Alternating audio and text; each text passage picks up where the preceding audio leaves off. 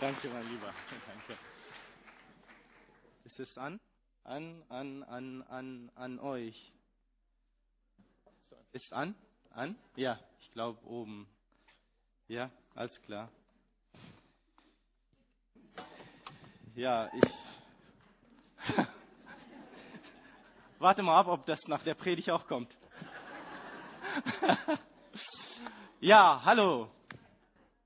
Hi. Marhaba. Salam. Shlomo. Das ist aramäisch. Shalom. Shalom Aleichem. Ja, genau. Ich freue mich, in einer internationalen Gemeinde zu sein. Ich selber bin locker mit zwei Sprachen aufgewachsen. Das ist das Normalste in Syrien. Von daher, ich bin mit der arabischen Sprache aufgewachsen und als äh, Muttersprache mit der aramäischen. So. Und ich freue mich, hier zu sein. Das ist mir ein Vorrecht. Ich habe euer Applaus nicht verdient. Ich habe eure wirklich Aufmerksamkeit nicht verdient. Wenn es jemand verdient hat, dann ist es der Herr. Und Hussam wäre niemals ein Hussam, wenn der Herr in seinem Leben nicht wäre.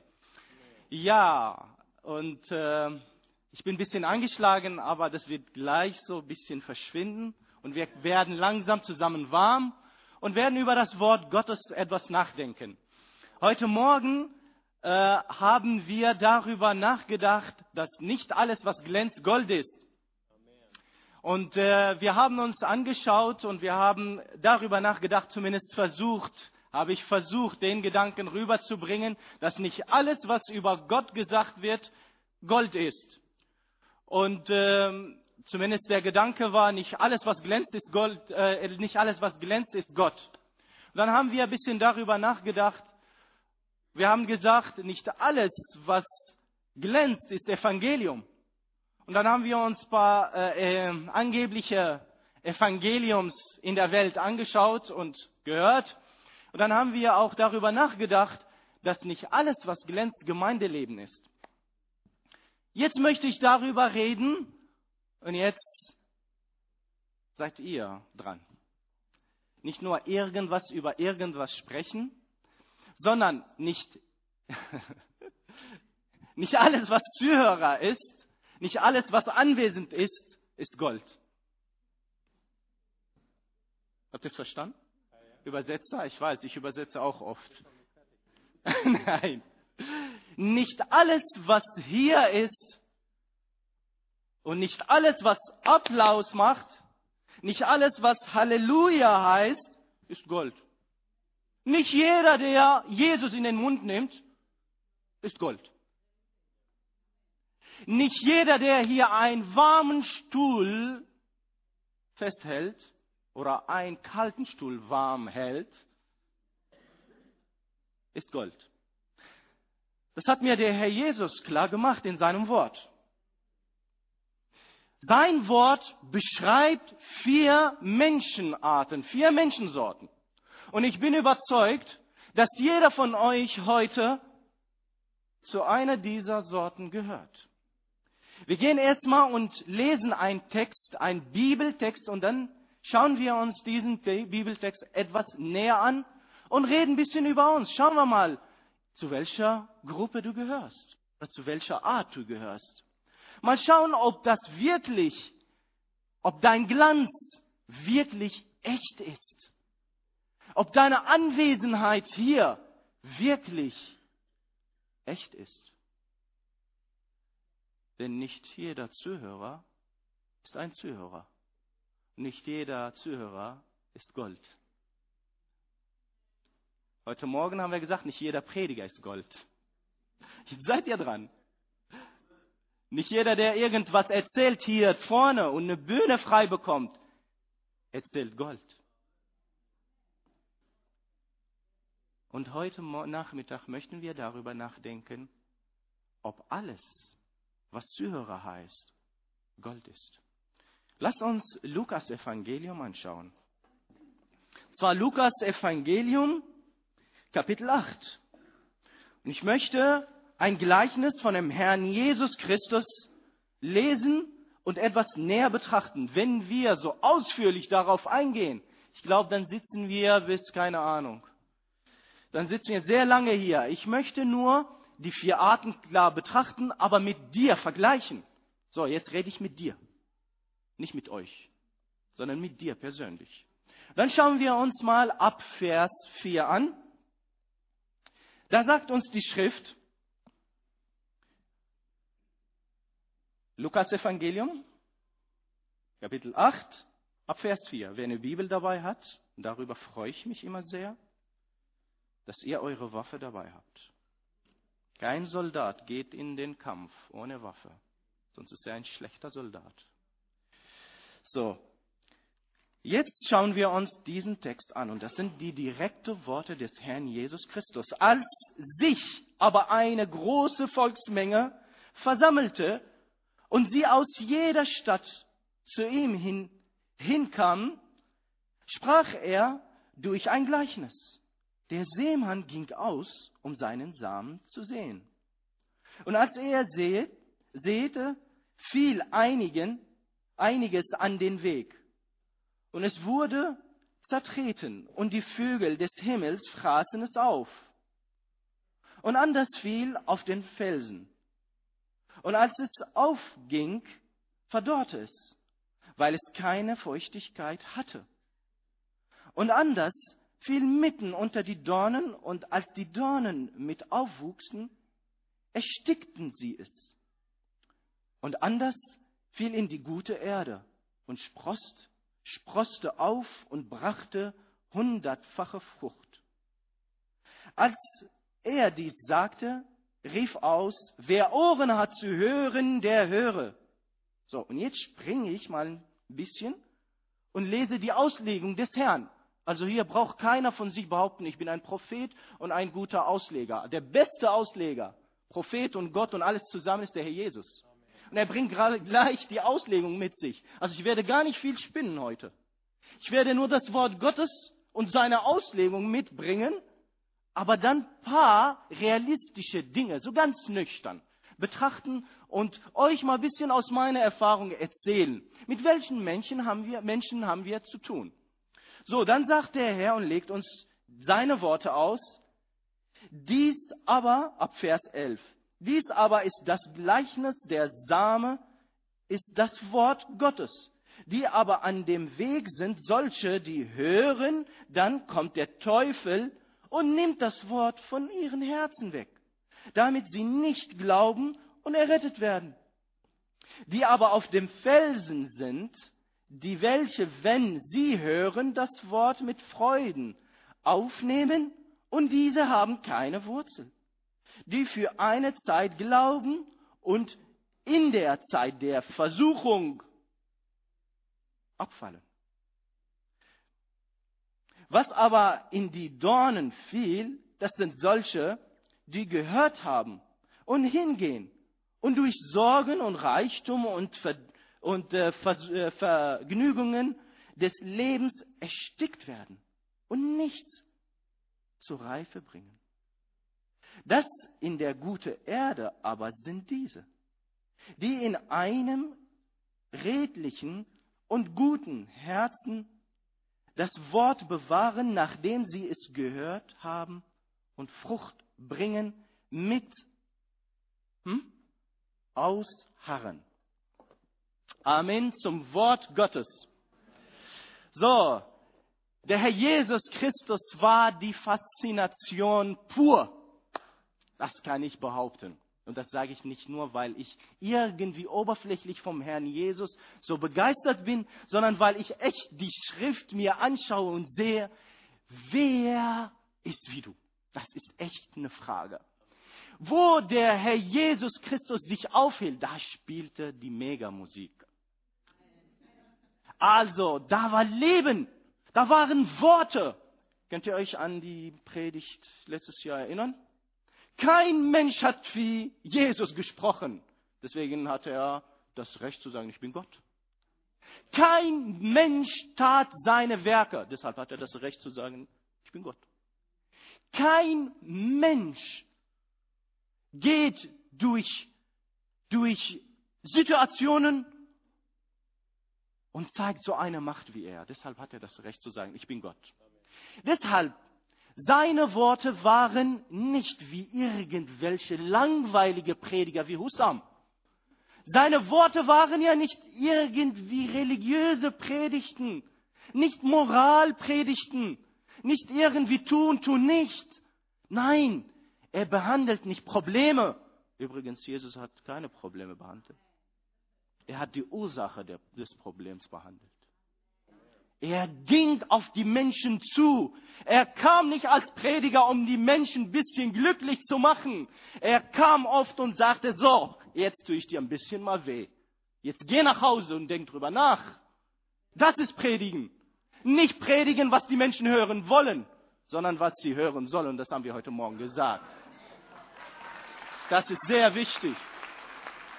Und wenn wir nicht solche Prediger sind, dann sind wir fehl am Platz. Ich bin mit Sicherheit nicht gekommen, um euch das zu predigen, was ihr hören wollt. Nicht damit ihr mich beklatscht. Und ich hoffe und bete dafür, das war mein Gebet zu Hause und jetzt und sofort. Herr, öffne du die Herzen und erobere du die Herzen. Du kennst sie, ich nicht. Möge der Herr dir deine Situation heute zeigen.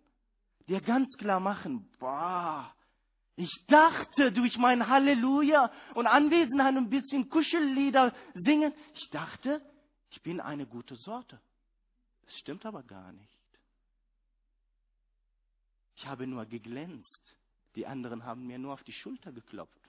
Haben gesagt, schön, Halleluja, schön, dass du da bist.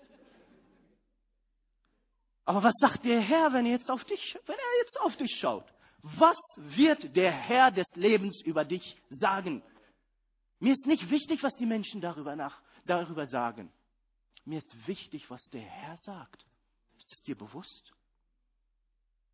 So, und jetzt, da sagt die Bibel, und so fängt dieses Gleichnis an. Und da heißt es, als sich aber eine große Volksmenge versammelte.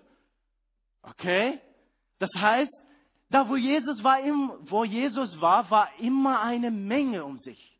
Und wisst ihr, auffallen, bitte studiert die Schrift, bitte studiert das wunderbare Buch.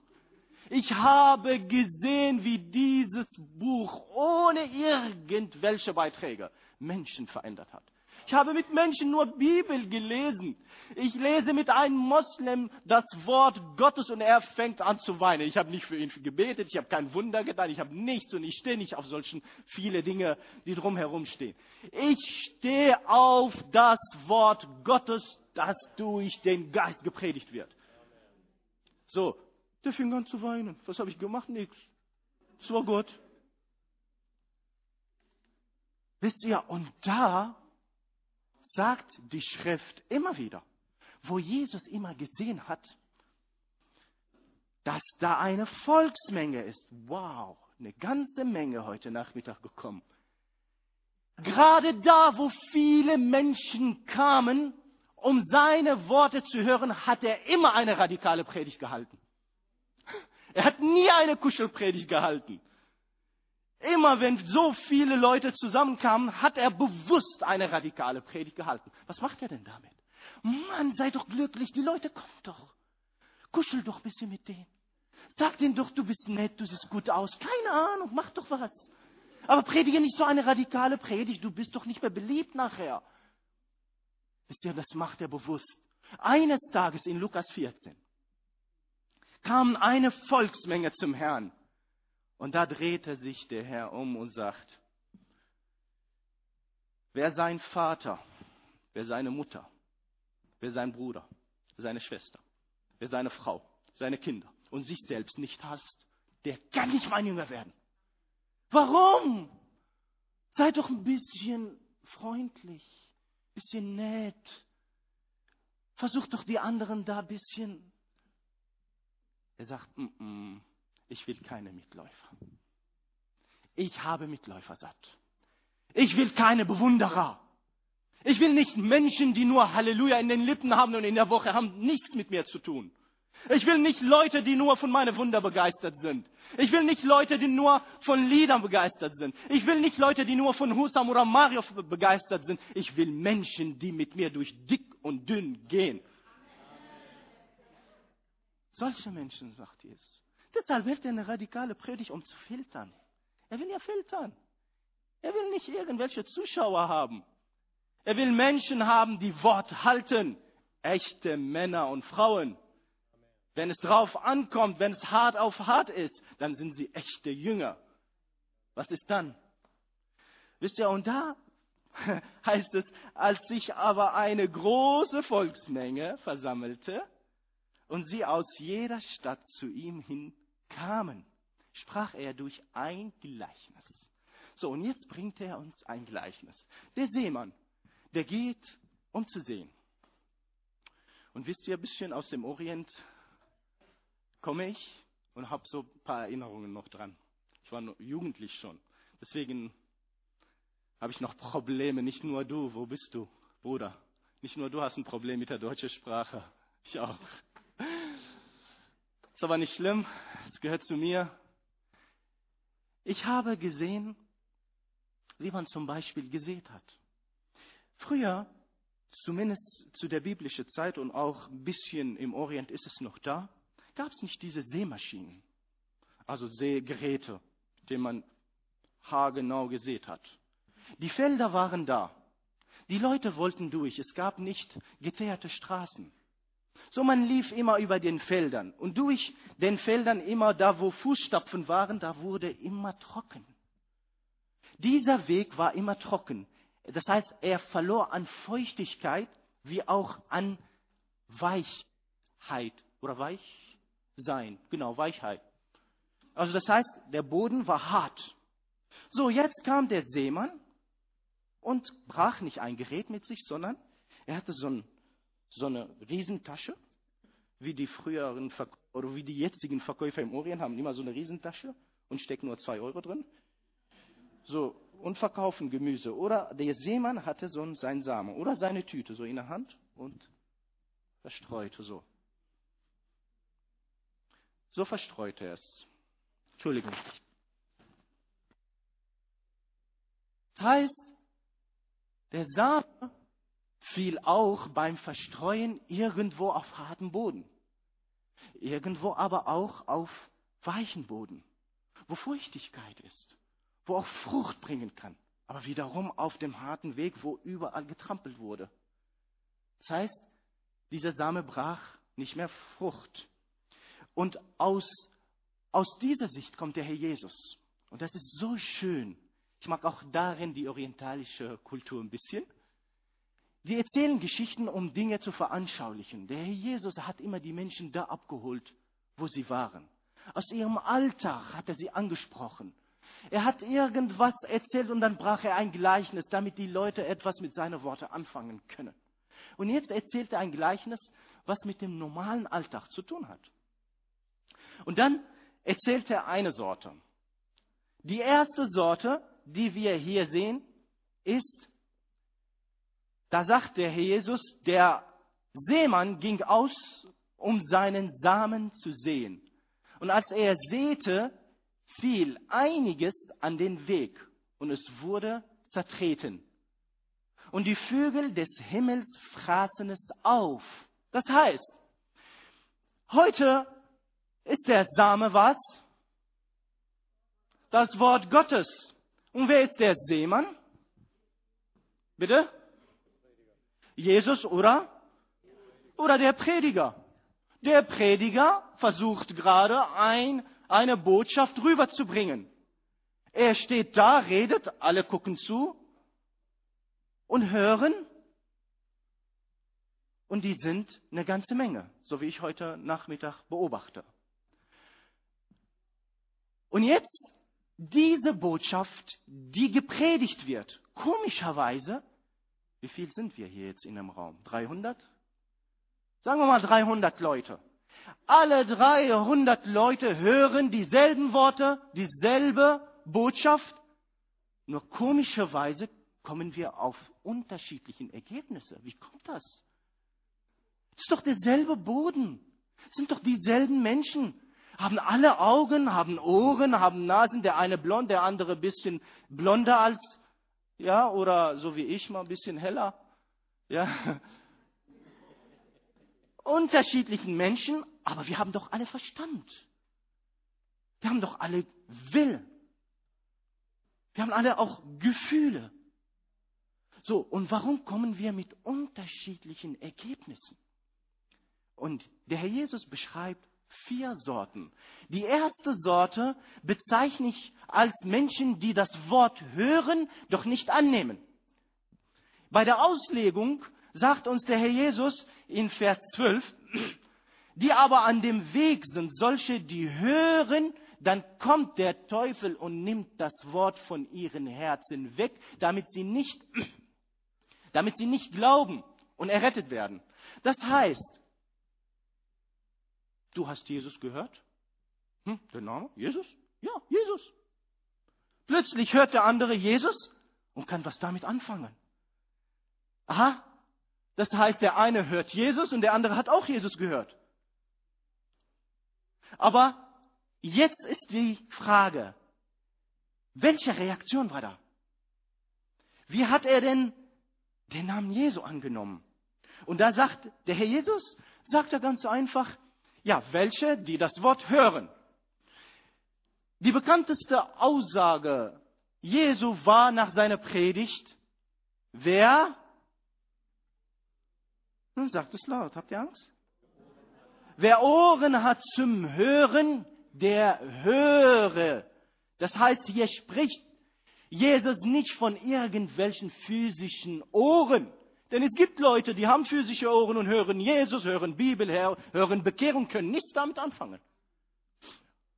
Und hier sind es Menschen, die hören, allerdings nicht annehmen. Das Wort kommt nicht an.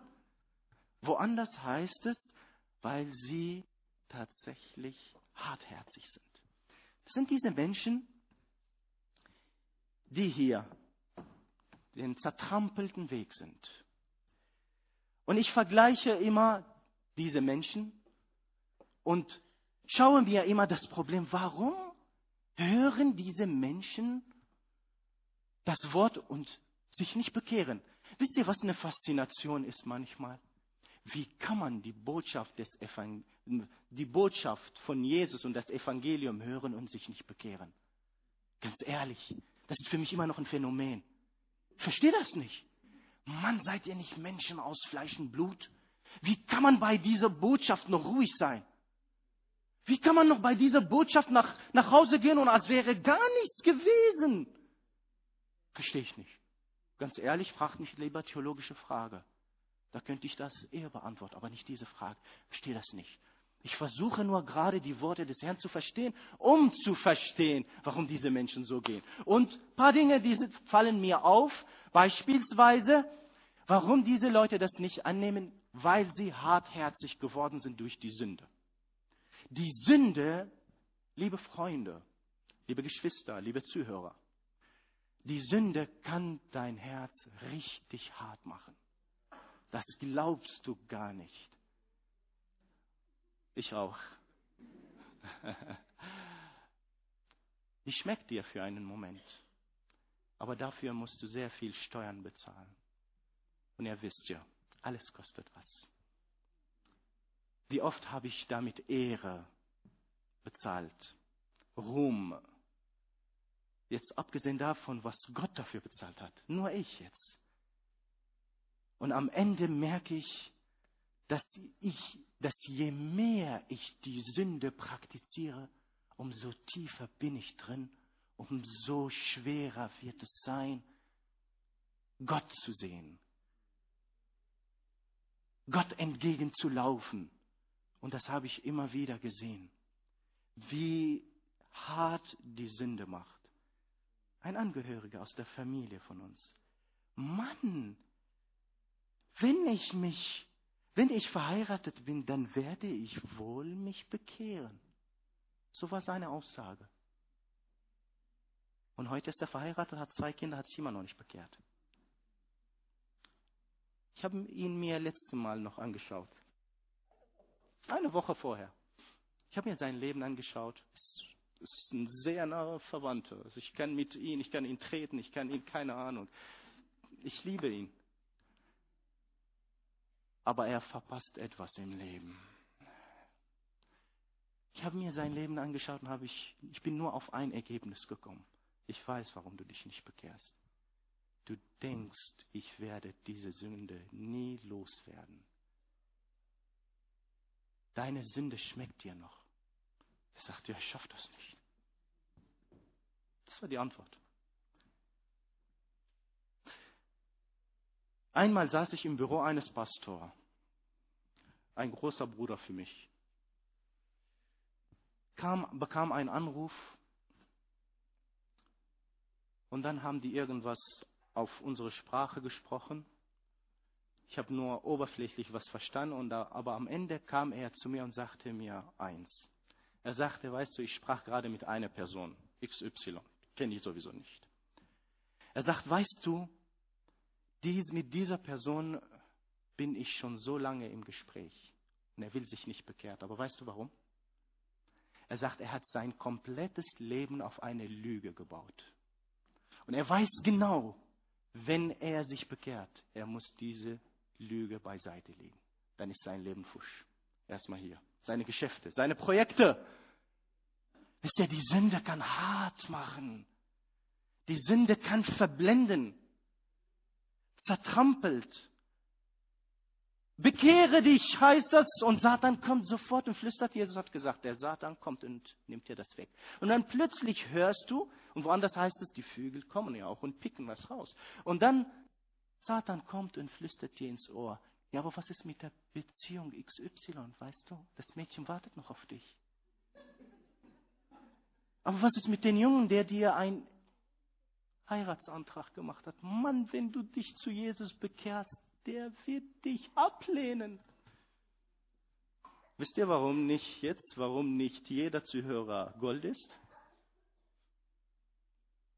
Aus dem Grund auch. Aber warum auch? Die Sünde. Damit ich nicht in die Länge ziehe, ich weiß, dass meine Schwäche ist. Es gibt Leute, die nicht nur von der Sünde verblendet sind. Es gibt Leute, die sind einfach, entschuldige für den Begriff, sie sind dumm für geistliche Dinge. Ich mache keinen Spaß. Wer will sich bekehren? Ein Ehepaar kommt nach vorne. Ich erzähle kein Märchen, Leute. Ich erzähle aus meinen Erfahrungen. Wer will sich bekehren? Komm nach vorne. Wir beten zusammen. Zwei Ehepaar kommen und weinend nach der Predigt. Ja, ich eine Woche später. Was hast du denn verstanden? Warum hast du denn vorne? Ich weiß es nicht. Wie bitte? Warum bist du nach vorne gekommen? Wisst ihr, ich mag ein bisschen nüchtern sein im Glauben. Ey, du musst doch verstehen, was mit dir passiert ist. Das geht doch gar nicht. Wie willst du leben, wenn du nicht weißt, wer du bist? Wenn ich nicht weiß, wer ich bin, dann weiß ich gar nicht, was ich zu tun habe. So einfach ist das. Deshalb ist Identität gefragt. Und deshalb denke ich viel über die Person Jesu und über meine Person. Wer bin ich eigentlich? Weiß ich nicht. Weißt du, manchmal predigen wir über Vergebung beispielsweise. Vergebe doch deinen Bruder, vergib doch deine Schwester. Der Gottesdienst ist zu Ende. Was macht die Frau XY? Geht zu ihrer Schwester und streitet sich mit ihrer Schwester. Ich denke, ich höre nicht richtig, ich sehe nicht richtig. Das ist ein Phänomen für mich, Leute. Menschen hören geistliche Dinge. Du hörst vielleicht jetzt, bekehre dich. Und du weißt, hä? Hä? Bekehrung? Was ist das? Jesus? Ach, der Gesandte Allahs. Nein, nein, nein, den meine ich gar nicht. Nicht den Gesandten Allahs. Ich meine Jesus, der in der Bibel ist. Der Herr Jesus. Der Gott, Mensch in Fleisch, Gott in Fleisch ist. Dieser meine ich. Oder den meine ich. Und das macht hart. Das macht hart, wenn Leute diese geistliche Dinge echt nicht kapieren, nicht verstehen.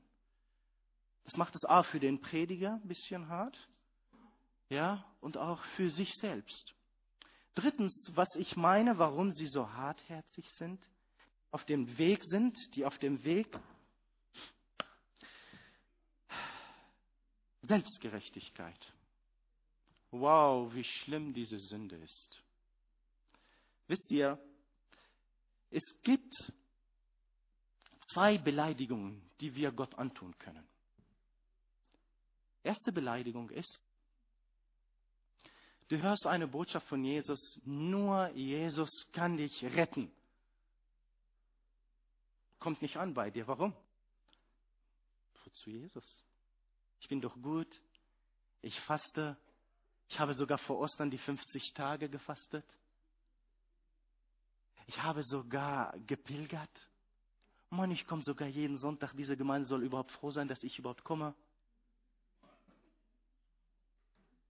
So, so denken manche. Wir sollten sogar froh, dass sie kommen. Froh sein.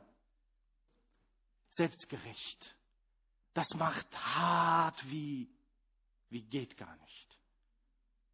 Noch vor kurzem sagt ein Mädchen, die zu uns kommt, jetzt neu, ich sage nicht welche Nationalität, sie sagt, ich bin vollkommen. Was? Kannst du mich nicht ein bisschen mit Segen, ein bisschen deine Hände auf mich legen und ich bin gesegnet? Wie geht das denn? Ich halte alle zehn Gebote. Bin in der Kirche ganz brav. Das ist kein, das ist kein Witz. Jeden Sonntag wird gepredigt. Sie kommt seit einem Monat. Sitzt da wie eine Wand. Hartherzig. Warum?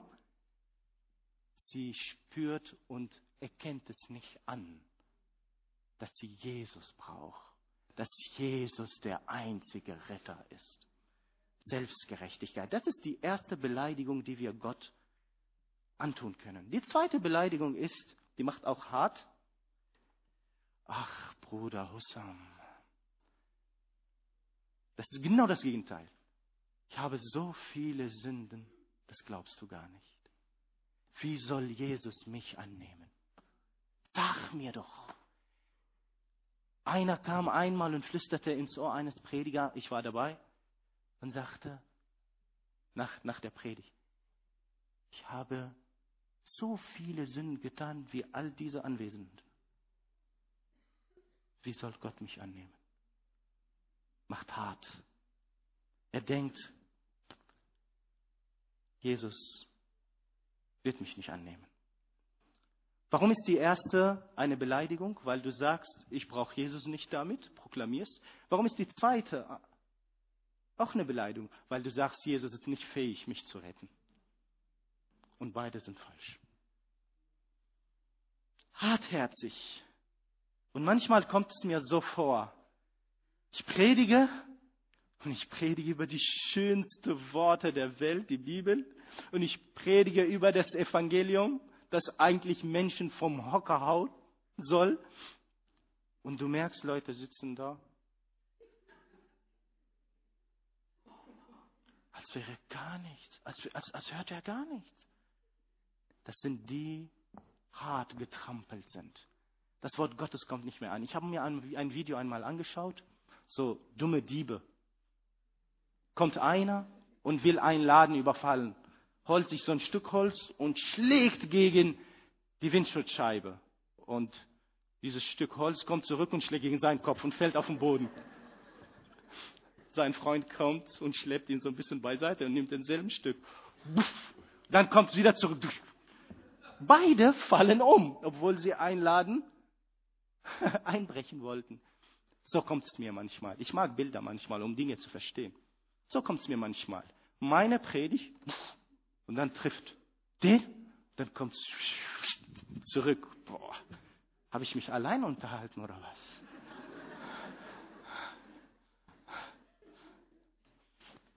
Das passiert manchmal. Das ist die erste Sorte. Menschen, die das Wort hören, aber nicht annehmen. Die zweite Sorte ist, sind Menschen, die das Wort in einer zeitlichen Freude annehmen. Das heißt, sie sind gerade mal gut drauf und, ach ja, natürlich, Halleluja zu Jesus. Zeitliche Freude. Pff, Pustekuchen. Ja, hier, guck mal. Und anders fiel auf den Felsen und als es aufging, also es ging auf, merkwürdig. Also hartherzig, aber ein bisschen Sympathie ist da. Der Prediger ist nett. Ach, die Lieder waren e- echt coole Lieder. Ach, die Gemeinde, ganz freundliche Leute. Ganz, ganz nette. Warum nicht? Also doch, doch, doch, das, oh, da ist bestimmt Sympathie. Also, von daher sagt der Herr Jesus hier, er sagt, der fiel auf einen harten Boden, ist ein Tick vielleicht besser als der andere, aber genauso verfault. Er sagt, dieser Same ging ja wohl auf, sorry, ging auf, aber dann sagt Jesus hier, verdorrt es. Warum? Warum? Ist doch aufgegangen. Er sagt, weil es keine Feuchtigkeit hatte. Jetzt schauen wir uns die Auslegung. Da sagt er in Vers 13, die aber auf dem Felsen sind. Die aber auf dem Felsen sind, die welche, wenn sie es hören, aha, das heißt, sie haben den Level erreicht, was die anderen erreicht haben. Sie haben es gehört. Okay, sie hören, das Wort mit Freuden aufnehmen und diese haben keine Wurzel, die für eine Zeit glauben, für eine Zeit glauben. Okay? Und in der Zeit der Versuchung, was geschieht? Abfallen. Was sind das für Menschen? Das sind Menschen, die tatsächlich das Wort Gottes in einen Moment nur aufnehmen, nur zeitlich. Sie bauen auf Menschen. Wenn ich, wenn du mich heute fragst, was ist dein Rat für mein Leben, dann werde ich dir bestimmt drei Rate geben. Drei Dinge werde ich dir sagen. Baue bitte, bitte, bitte dein Glauben nicht auf Menschen. Nicht weil die Person XY hier ist, bin ich in der Gemeinde. Nicht weil der Pastor XY in der Gemeinde ist, bin ich in der Gemeinde. Nicht weil mein Freund mit dem Herrn, Herrn geht, gehe ich auch. Du bist nichts anderes außer ein Mitläufer. Einen zeitlichen Moment freust du dich. Aber was ist, wenn der Freund und der Pastor und die Person XY und das Mädchen das der Grund ist, warum du hier bist, nicht da ist. Was machen wir dann? Was machen wir dann? Dein Glauben darfst du niemals auf Menschen gründen. Mein Bruder klebte zeitlang einen so einen Spruch an seinem Auto. Das habe ich immer gelesen, bis ich das irgendwann, ist ja auch einfach äh, auswendig zu lernen, aber damals äh, ich glaube, kaum deutsche Sätze hatte ich drauf, aber er hatte so einen Kleber und da hieß es drauf, Menschen oder Christen täuschen Christus nie. Auf was baust du deinen Glauben? Auf Menschen, die dich enttäuschen? Dir glaubt es gar nicht. Und ich sage das aus der tiefsten Trauer meines Herzens, weil ich mittendrin bin welche Sprüche, so gekloppte Sprüche, so richtig, boah, Jesus, klar, was ich noch vor Wochen gehört habe. Heute frage ich mich, wo sind denn diese Menschen? Ich bin noch mittendrin. Die Welt ist mir egal was die anderen sagen, was meine Kultur sagt, was mein Imam und was keine Ahnung, wer Priester XY sagt. Die sind mir alle egal. Ich will Jesus nachfolgen. Und wie lange hat es gedauert? Ein Monat nur. Wo sind denn deine Sprüche, die du gekloppt hast? Ja, mein Vater ist nicht einverstanden. Dann hast du dein Glauben auf deinen Vater gegründet. Darfst du nicht machen. Liebe ich meinen Vater? Amen. Liebe ich meine Mutter? Amen. Mein Bruder? Amen. Aber nicht, wenn es um die Entscheidung zwischen Jesus und meinem Bruder geht. Da können wir keine Kompromisse machen. Nicht, wenn es zwischen mir und meine Welt, die drumherum ist. Ich liebe die Menschen. Aber wenn ich nach der Pfeife der Menschen tanze, dann darf ich hier nicht stehen. Ist so. Müsste ich schon längst woanders sein.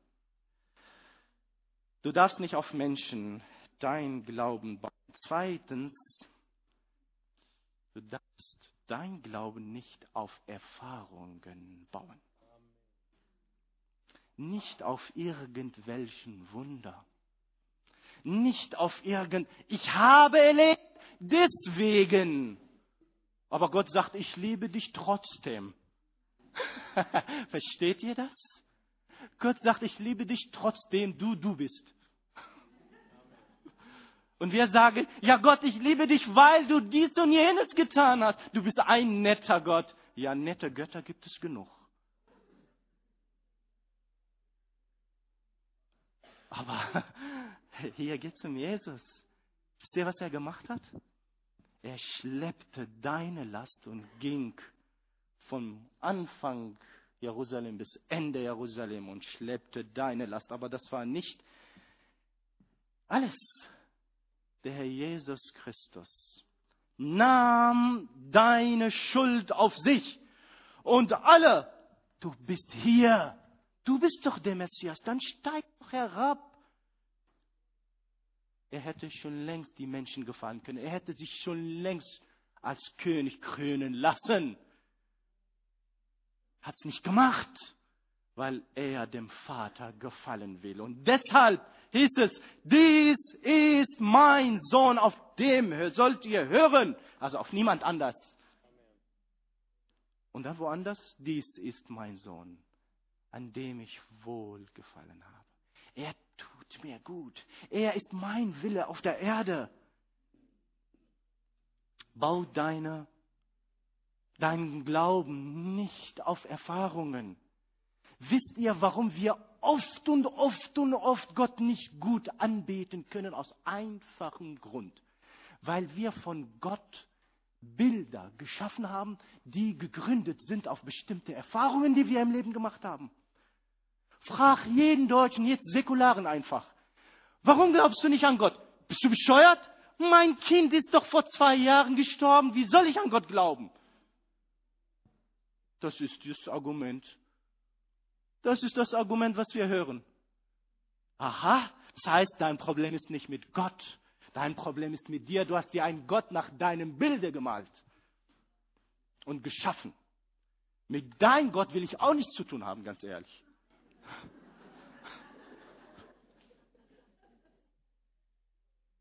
Gott schafft Menschen nach seinem Bilde, nicht umgekehrt. Finito. Bau dein Glauben nicht auf Menschen, nicht auf Erfahrungen und dann, was ich noch sagen will, nicht auf bestimmte Gefühle. Ich habe nichts gegen Gefühle, Leute. Versteht mich nicht falsch. Aber wie oft soll man denn sagen, dass diese Gefühle oft als Grundlagen sogar in Gemeinden sind, weil wir nicht gut aufgeklärt sind, wer wir sind? Wisst ihr, wo eigentlich die Bekehrung stattfindet?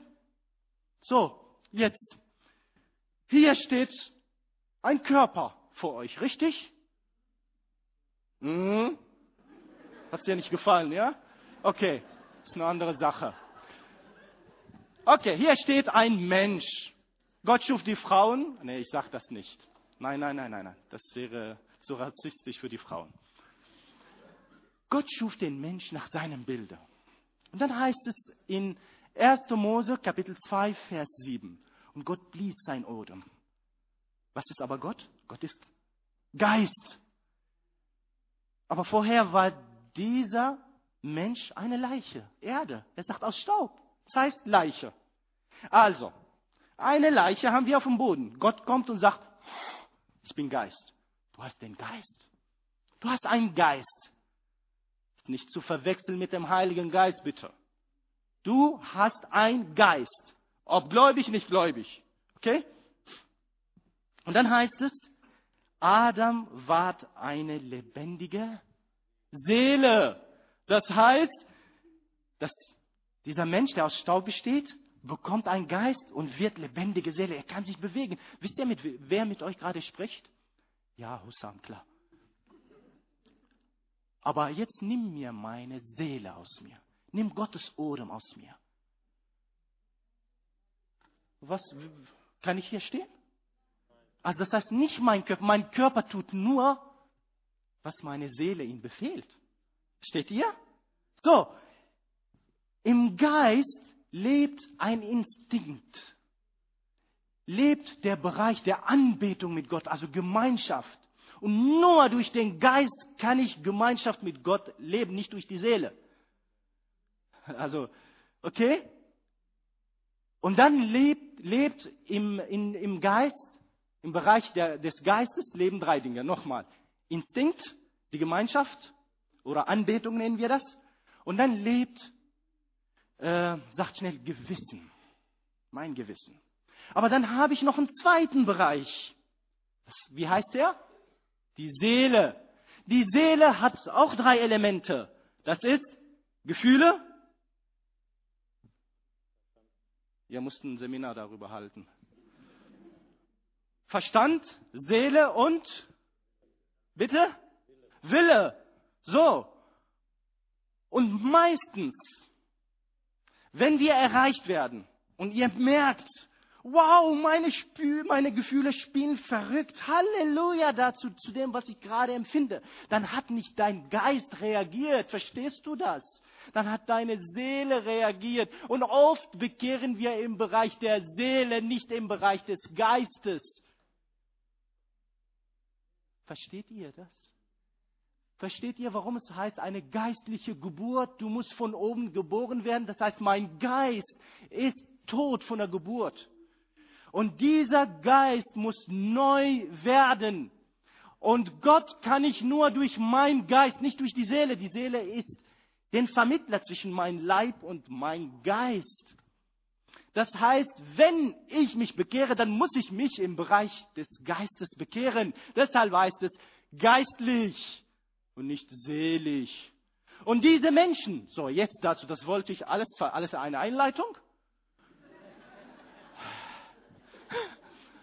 Diese Menschen, die zweite Sorte, von denen, hier der, von denen der Herr Jesus hier spricht, sind Menschen, die sich seelisch bekehren.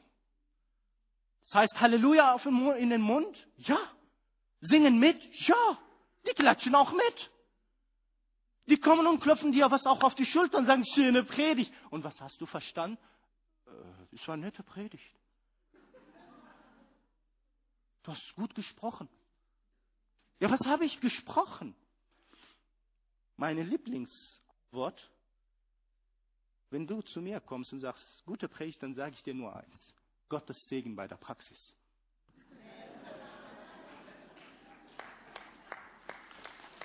Das ist so. Von daher ist es wichtig zu wissen, was bewegt sich gerade in mir? Du musst dich verstehen, das tut richtig gut, wenn du dich mit dir selbst beschäftigst. Du weißt, wer du bist, ganz einfach. Und oft behandeln wir den Bereich der Seele.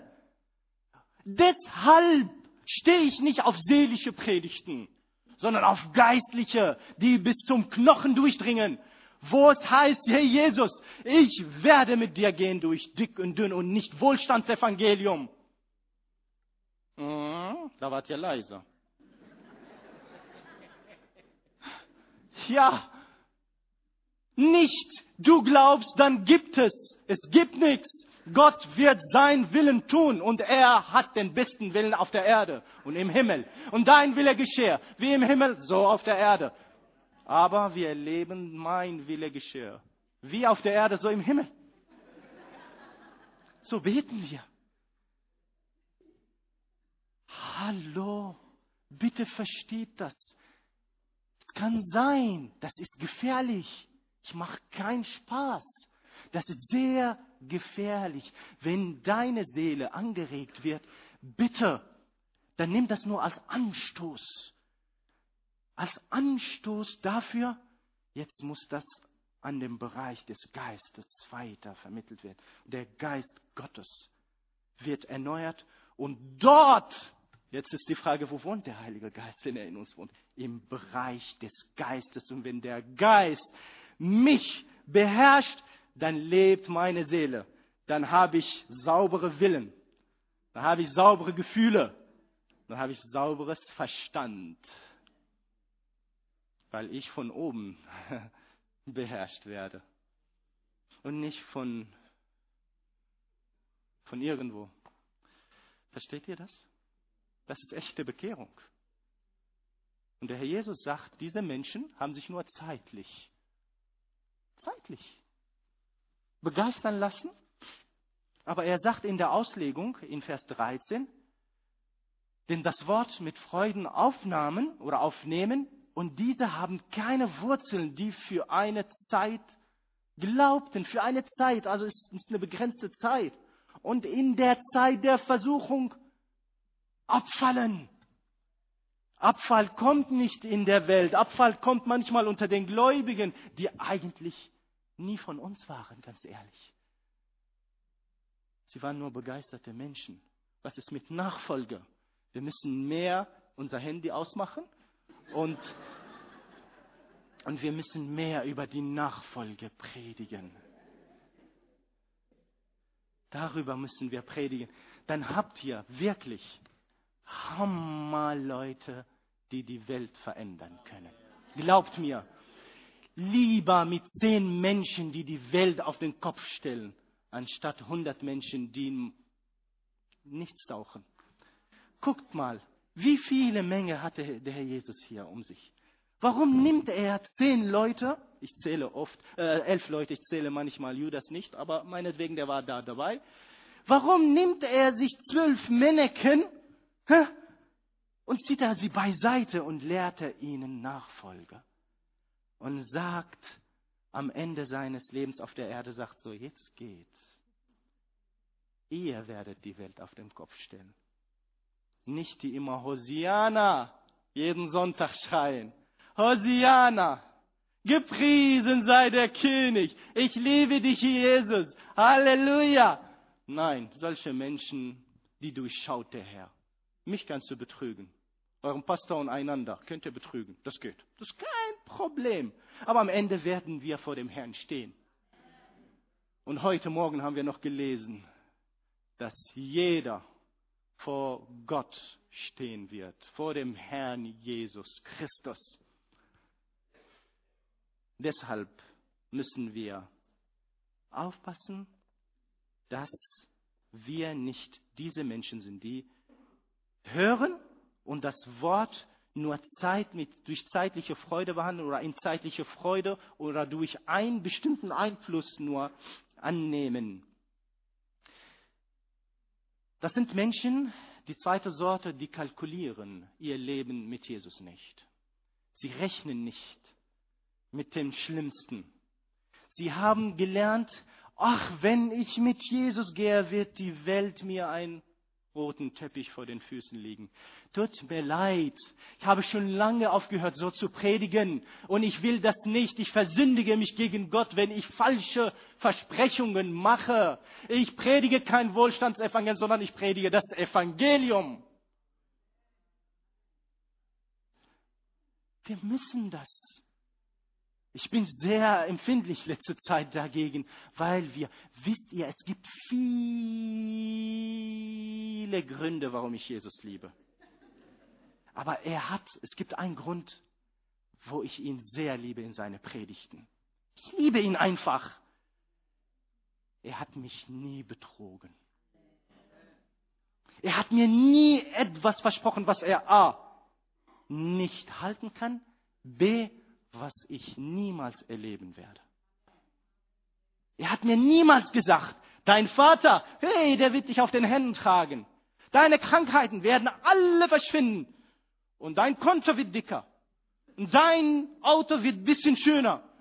Das ist Irrlehre. Lasst mich das nochmal beim Namen nennen. Er sagt ja hier in der Auslegung, die für eine Zeit glauben und in der Zeit der Versuchung abfallen. Warum? Du musst es doch eigentlich gut kalkuliert haben. Dann hättest du doch die Versuchung standhaft gehalten. Und sie werden natürlich niemals durchhalten, wenn sie mit falschen Versprechungen abgeholt werden. Die dritte Sorte ich weiß, ich habe nicht mehr viel Zeit. Ich versuche in den nächsten zwei Stunden fertig zu werden. So, die dritte Sorte,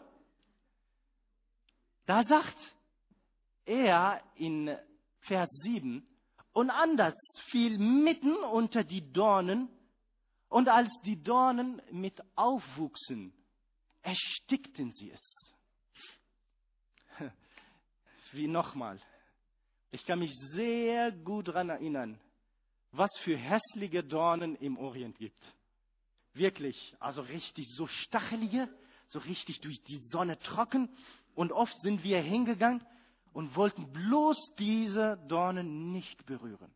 Nun, das Problem ist, sie wachsen überall. Sie wachsen überall.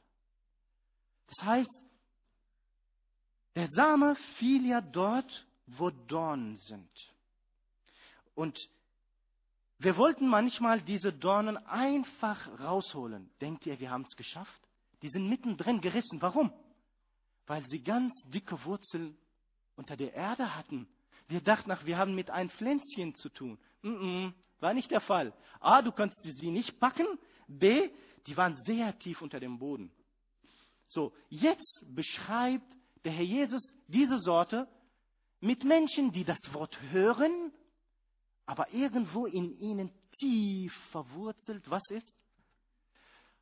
Ach, was werde ich essen? Was werde ich trinken?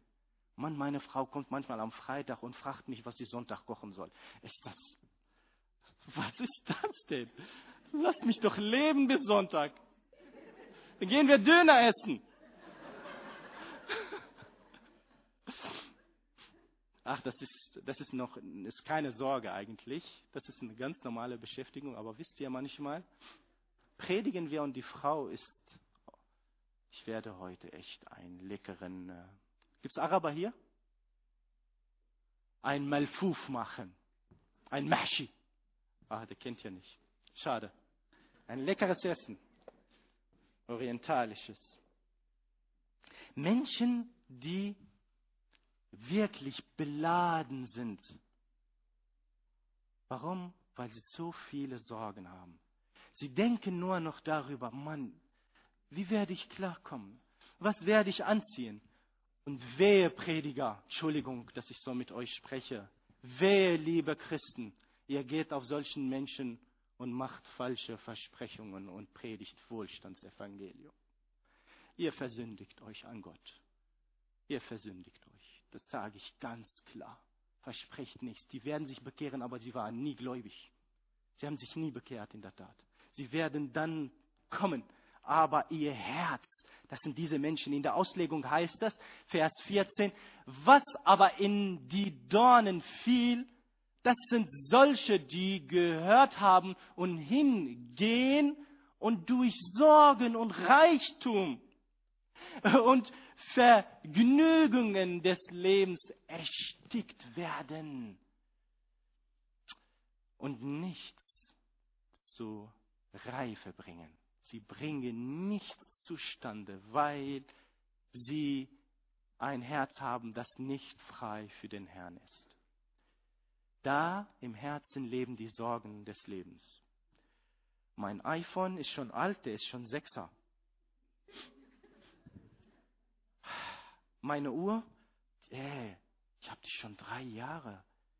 Die muss aber gewechselt werden. Ne? Und mein Mac, der ist von letztem Jahr.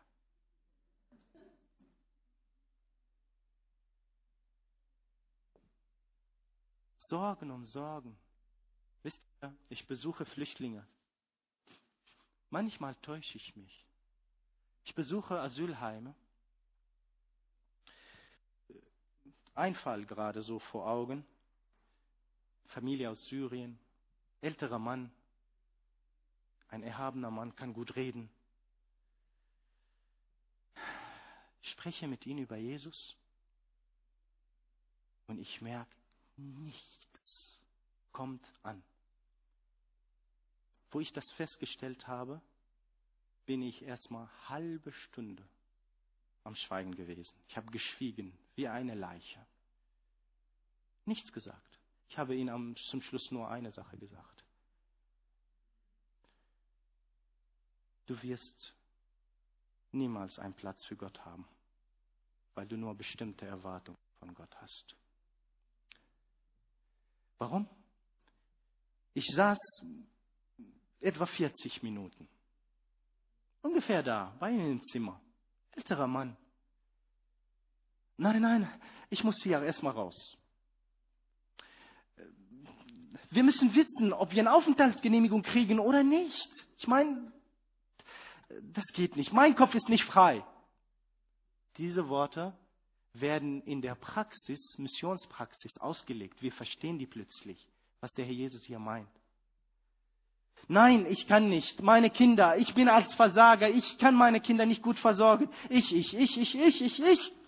Dann merkst du, wow, der sieht nur seine Sorge. Niemals wird das Wort Gottes Frucht bringen, solange er in diesem Zustand ist, bringen. Wenn ich rauskomme aus diesem Asylheim, dann, wenn meine Kinder Aufenthaltsgenehmigung bekommen, dann. Wir hatten mal solche Fälle, wie zum Beispiel, einer kommt und ständig kam er zu uns, sagte, oh Mann, mein Kopf tut weh, mein Kopf tut weh. Sag, was ist denn los? Ich weiß nicht, mein Asylheim macht mich fertig, kann ich echt verstehen. Nur das Schöne ist, ich habe das erlebt, ich kann mit den Leuten auch fühlen. Ich kann das. Und ich kenne das. Das ist gut so. Dann sagt er, wow, unser Asylheim. Ja, okay, lass uns beten, beten, okay, beten. Raus. Aus dem Asylheim ist er gekommen. Kommt er Zeit lang, eine Zeit äh, lang später, oh, mein Kopf tut weh. Was ist los? Ich brauche eine Frau. Im Ernst, kein Witz. Ja, dann lass uns beten. Krieg eine tolle Frau. Na, Bruder XY, was ist los jetzt mit dir? Ach, wäre schön, wenn ich meine Aufenthaltsgenehmigung hätte. Beten wir dafür. Beten wir. Hat er bekommen. Was ist los? Kinder wäre schön, wenn ich Kinder hätte. Hat drei Kinder, glaube ich, bekommen. Ich habe ihn schon lange nicht mehr gesehen. Wir wohnen nicht mehr beieinander. Ah, jetzt muss der deutsche Pass kommen. Ich sage, wie, du hast doch Aufenthaltsgenehmigung. Ja, aber der deutsche Pass ist schon anders, ne? Was ist los? Ja, ich bin ohne Arbeit. Übrigens, deutsche Pass hat er auch. Keine Arbeit. Ich muss mich irgendwie selbstständig machen. Ja, dann mach dich selbstständig. Macht sich selbstständig. Ein paar Jahre später treffe ich diesen selben Mann. Sagt, Mann, ich komme mit meinem Leben nicht klar. Was ist los? Er sagt, diese Firma nimmt mir all meine Zeit weg. Wahre Fälle. Ich saß mit einem anderen, das ist noch ein Beispiel. Ich will euch nur das nahebringen, was der Herr hier meint. Die Sorgen, die töten das Wort. Ich, ich predige gerade und du denkst nur daran, pff, der kennt doch meine Situation gar nicht. Ich, naja. Deine Situation hin und her, ich wollte was anderes sagen eigentlich. Ich wollte nicht, nicht zu weit treiben. Deine Situation hin und her, Du kannst im Schloss sterben, aber du kannst auch im Asylheim sterben. Einer kommt und sagt, ich wünschte mir, ich wäre in Amerika. Der hat mir ein paar Tage vorher erzählt, mein Traum war Deutschland. Ich sage, hey, du wirst in Amerika landen und du wirst sagen, ich wünschte mir, ich wäre in Australien. Du wirst mit deinem Leben niemals klarkommen. Merkst du? Du suchst Dein Herz ist leer. Und du willst das mit Sorgen füllen, füllen, füllen. Und das Wort findet keinen Platz in deinem Leben. So geht das auch. Und deshalb sagt er hier, mit Sorgen sind diese Menschen gefüllt. Ihr Herz ist voll. Sein Ziel ist materiell. Seine Projekte hindern ihn voranzukommen. Und zum Schluss möchte ich die vierte Sorte betrachten. Die vierte Sorte meines Erachtens als, also ich will das nicht als Dogma darstellen. Meines Erachtens ist nur die vierte Sorte bekehrt. Okay? Ja, da nicken manche und manche sind noch am Überlegen. Guckt euch den Text an, wie ich das dargestellt habe. Ich meine, dass die anderen alle im Bereich der Seele und übrigens, Seele hat jeder Muslim und Buddhist und Christ und gläubig, nicht gläubig. Okay? Gott sei Dank, deshalb haben wir einen Willen und wir können uns entscheiden. Wir sind nicht Marionetten. Aber es gibt der Bereich des Geistes. Wenn der erleuchtet ist, der kann niemals ohne den Geist Gottes, der durch den Glauben an den Herrn Jesus Christus kommt, erleuchtet werden. Ist das verständlich? Oder soll ich das auf Arabisch nochmal sagen? Okay? Das ist so. Und deshalb denke ich, dass die anderen hier und da so ein bisschen erreicht wurden, aber sie waren nicht gläubig. Du kannst auch diese jemand sein. Die vierte Person heißt, und anders fiel in die gute Erde und sproste. Wow, sie ging nicht bisschen auf, sie sproste auf und brachte hundertfache.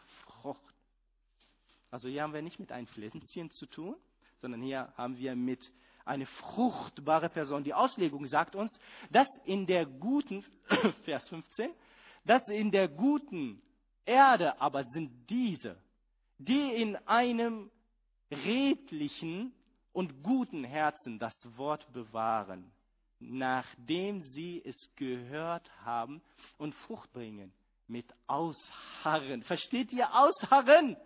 Das heißt, wenn Versuchungen auch kommen, der ist standhaft. Soll ich das noch lauter sagen? Das heißt, wenn dieses Materielle nicht da ist, ist Halleluja auf den Lippen.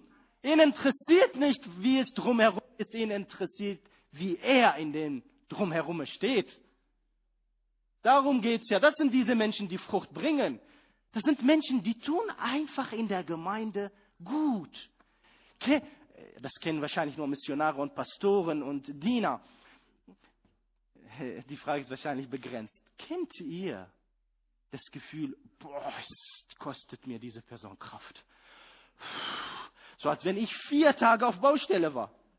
Da kam einmal einer zu mir und sagte, ich schickte ihn in ein Asylheim und sagte, ich habe jemanden getroffen. Ich dachte, wie macht der auf Sanders? Ich dachte, was ist los mit dir? Ich sage, ich gehe lieber auf vier Tage auf Baustelle, ganz ehrlich. Ich sage, warum? Es gibt Leute, die kosten Kraft. Aber es gibt auch Leute in der Gemeinde, die, die sind wie ein Balsam. Wie ein Balsam auf der Seele in der Gemeinde. Allein wenn ich Hallo sage in der Gemeinde, merke ich schon, danke Herr, dass die Person hier in der Gemeinde ist. Es ist jemand, der Frucht bringt. Jemand wurde nicht nur irgendwo in einem Bereich des Menschenseins erreicht, sondern er ist komplett. Sein Geist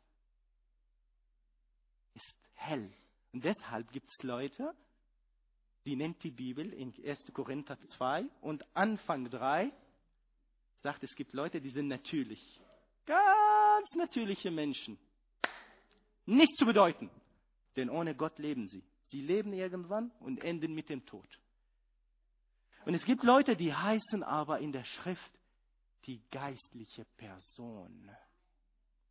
Was sagt er da? Die geistliche Person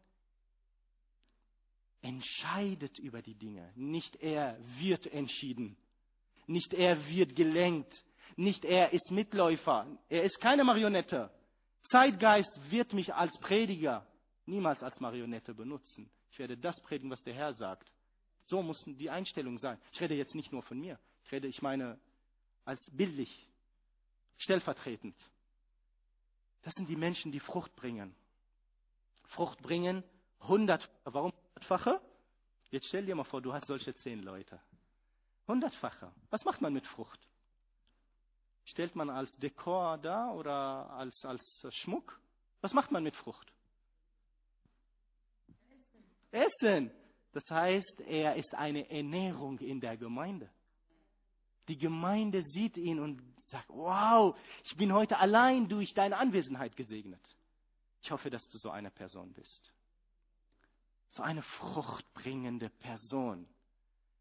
Wohltuend deine Gemeinde und Umfeld bringt hundertfache Frucht. Ich wiederhole meinen Satz. Das habe ich letztes Jahr gesagt. Ich weiß, was ich gesagt habe letztes Jahr übrigens. Nicht, dass jemand denkt, ich wiederhole mich. Ich hoffe, ihr habt es behalten. Wenn nicht, dann behaltet ihr es heute. Da, wo Jesus ist, dort geschieht Veränderung. Da, wo keine Veränderung geschieht, war Jesus nie. Nochmal? Nee, da geht jemand. Ich sage es nicht nochmal. Okay? Da, wo Veränderung geschieht, dort war Christus der Herr. Da, wo keine Veränderung geschieht, dort war Christus nie. Wo Frucht ist, dort war echte Entscheidung und Bekehrung. Amen. Amen. Wir, darf ich noch mit euch beten? Okay, dann lasst uns aufstehen. Ich bete noch mal kurz mit euch. Und dann lade ich euch gleich dazu ein, miteinander zu beten. Ich stehe euch gerne zur Verfügung hier. Ich werde mit euch auch nüchtern über manche Dinge auch denken, wenn jemand eine Frage hat. Und ich werde mit euch auch, auch wirklich beten für eure Anliegen. Ich habe keinen Zauberstab. Ich bin niemand. Ich bin nur jemand durch der, der mich erlöst hat. Ich bete einfach mit dir. Ich befehle dem Herrn nichts. Ich werde ihm nicht sagen, was er zu tun hat in deinem Leben. Zumindest diese Entscheidung für den Herrn, die musst du treffen, die kann ich für dich nicht. Zu welcher Sorte gehörst du? Wer bist du denn? Menschen, die nur hören und nicht annehmen oder Menschen, die nur zeitlich hören und nur für einen Moment begeistert sind oder nur Menschen, die tatsächlich ähm, das Herz nicht für Gott frei haben, weil ihre Sorgen zu viel sind? Oder bist du die Person, die fruchtbringend ist? Herr Jesus, ich danke dir. Dank dir ganz, ganz, ganz vom Herzen. Ich danke dir von meinem ganzen Herzen, Herr, für deine wunderbare Liebe Danke dafür, für dein wunderbares Wort. Danke, Herr, dass wir dieses Buch haben. Danke, dass wir daraus schöpfen können. Aber vielen Dank, dass du uns liebst, trotz allem. Und danke aber auch dafür, dass du uns nicht so lässt, wie wir sind. Danke, dass du uns veränderst. Ich ehre dich, lobe dich, preise deinen heiligen Namen und bitte dich, mein Herr und Heiland, segne die Herzen jetzt, erobere du die Herzen und bringe du in den Herzen Frucht. Ich bitte dich, dass du das Wort, was wir heute Nachmittag gehört haben, in den Herzen der Zuhörer übersetzt. Ich bitte dich, verherrliche du dich heute Nachmittag zum Lob deiner Herrlichkeit wir beten dich an bis alle, bis ans Ende der Welt. Wir ehren dich. Wir loben dich. Amen. Amen.